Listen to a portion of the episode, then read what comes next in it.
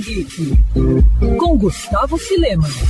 Ao que tudo indica, os poderes de Grayskull voltaram com tudo. Mais uma vez, He-Man está na crista da onda, após o lançamento de Mestres do Universo Salvando Eternia, que põe com todos os méritos Tila como principal guardiã de Eternia, e do personagem ganhar um documentário na Netflix, o herói surgido nos anos 80, vai ganhar mais uma animação no serviço de streaming. Dessa vez voltada ao público infantil, He-Man and the Masters of the Universe estreia em setembro, trazendo a eterna batalha contra Esqueleto. Como se não bastasse todos esses lançamentos, He-Man e seus amigos e inimigos também vão virar gibi. Em breve, a Panini vai lançar aqui no Brasil o encadernado He-Man e os Mestres do Multiverso.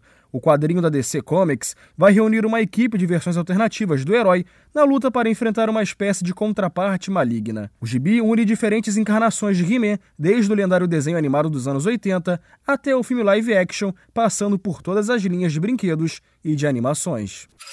Quer ouvir essa coluna novamente? É só procurar nas plataformas de streaming de áudio. Conheça mais dos podcasts da Mandirinhos FM Rio.